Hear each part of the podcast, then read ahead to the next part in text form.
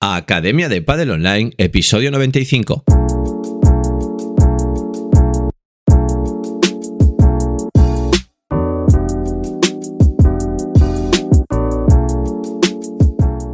Hola a todos y todas, soy Jaime Barral y os doy la bienvenida una semana más a la Academia de Padel Online, el programa de podcast para entrenadores y gestores de padel. Como sabéis, en la web de academiadepadelonline.com podéis encontrar todo lo que necesitáis para ser profesionales actualizados de pádel. Por un lado tenemos formación, tenemos los cursos de instructor, el curso de monitor y el curso de entrenador de pádel. También tenemos el curso de gestión y el de marketing de pádel y tenemos el curso de análisis del remate en potencia y también el de Kinovea, que es un software gratuito de análisis de vídeo. Por otro lado, que tenemos? Sesiones 365, que son clases grabadas de pádel de todos los niveles, una por día, para que tengáis un entrenamiento nuevo para cada alumno todas las semanas. ¿Qué hemos hecho esta semana? Bueno, pues esta semana hemos subido una lección nueva del curso de entrenador de pádel. Estamos con ese curso, una lección nueva cada semana. Siete nuevos vídeos de clases, es decir, tenéis siete clases nuevas en sesiones 365 para que podáis entrenar esta semana los siete diferentes niveles que tenemos en la academia. Y hemos grabado un podcast que es con el que os voy a dejar ahora.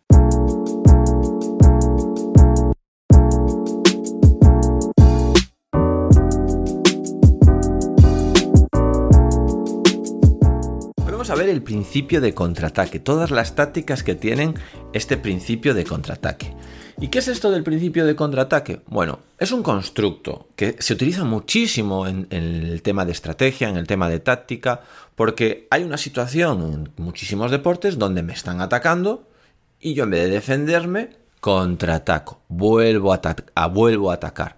¿Por qué se suele dar esto? Bueno, porque al final el que ataca se expone, está en posiciones de ataque, no en posiciones de defensa, no está bien colocado, recolocado para defenderse, sino que está expuesto, deja huecos, ha, ha buscado una posición muy agresiva en la pista, lo cual todo lo que nos viene en general bien para ser agresivos, para atacar, nos viene mal para defender, ¿vale? Cuanto más cerca de la red, es cierto que me viene muy bien para atacar, pero me estoy quitando espacio, me estoy quitando tiempo si solo quiero recepcionar bien la pelota. Eso tenemos que tenerlo claro.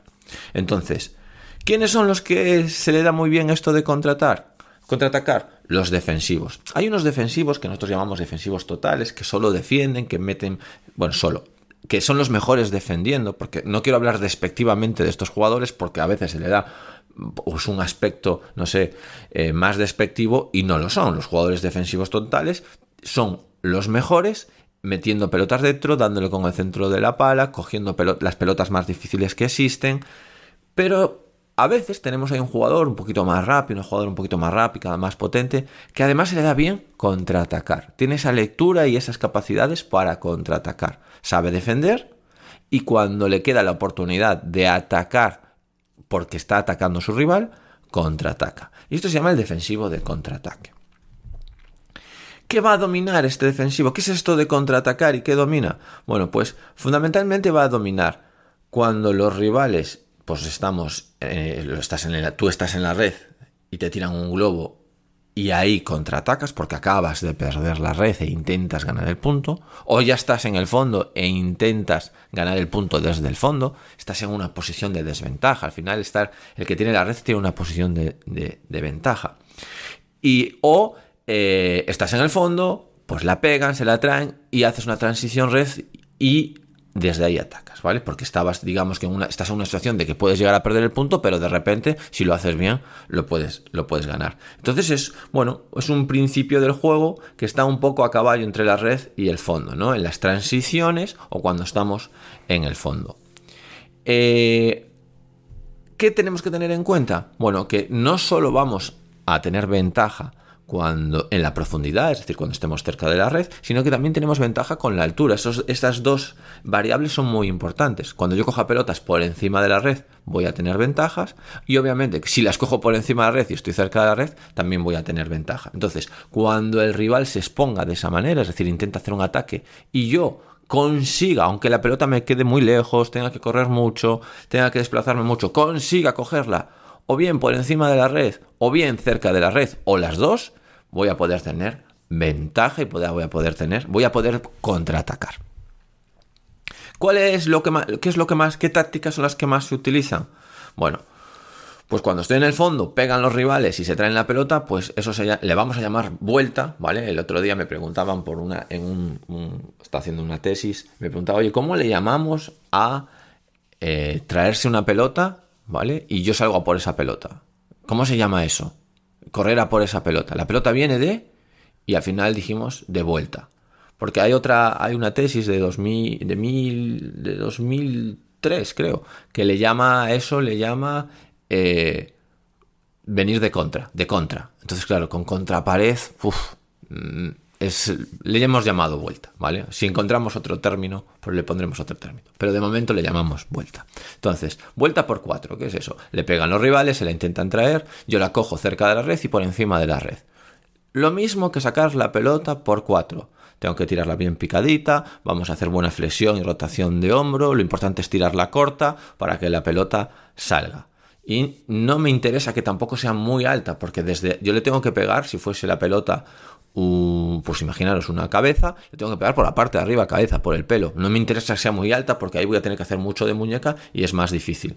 Mm, altura media. Puedo hacerla de volea, puedo hacerla de volea de revés, puedo hacerla de remate, muchas maneras.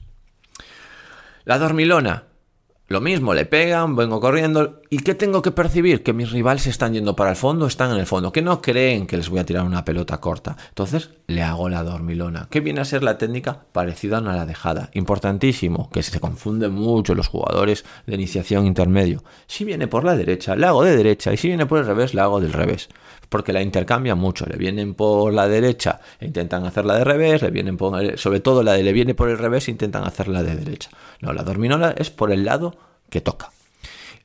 Efecto, importantísimo, y parábola. Después, vuelta passing.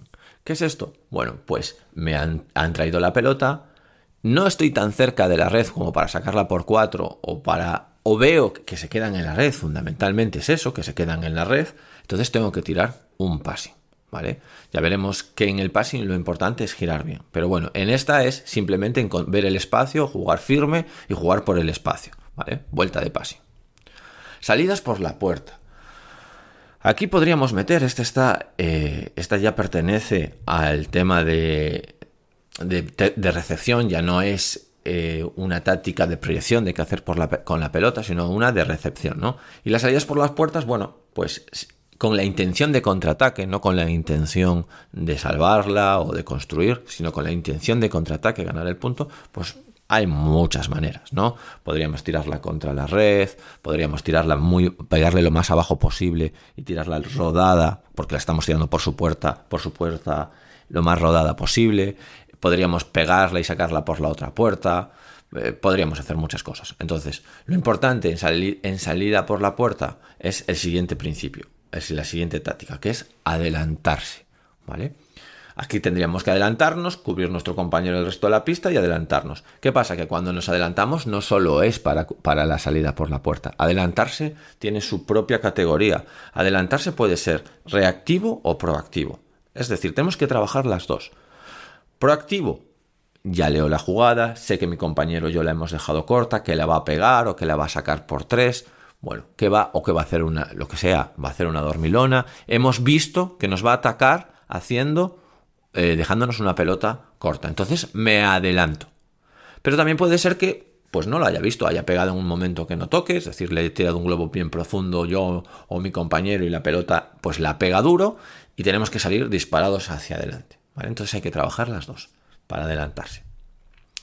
Ahora ya estamos en el fondo, o, o, estamos en la red y nos han tirado un globo, una transición fondo, o ya estamos en el fondo. Entonces, el passing winner. ¿Qué es esto del passing winner? Intento que mis rivales no toquen la pelota, y normalmente eso sea una pelota a la altura de la cintura o por debajo de la cintura. Y lo importante aquí es el arte del engaño. Hacer un golpe con giro. ¿Por qué digo con giro? Porque si le pegamos un poquito atrás, la podemos tirar paralela. Si le pegamos un poquito adelante, la podemos tirar cruzada.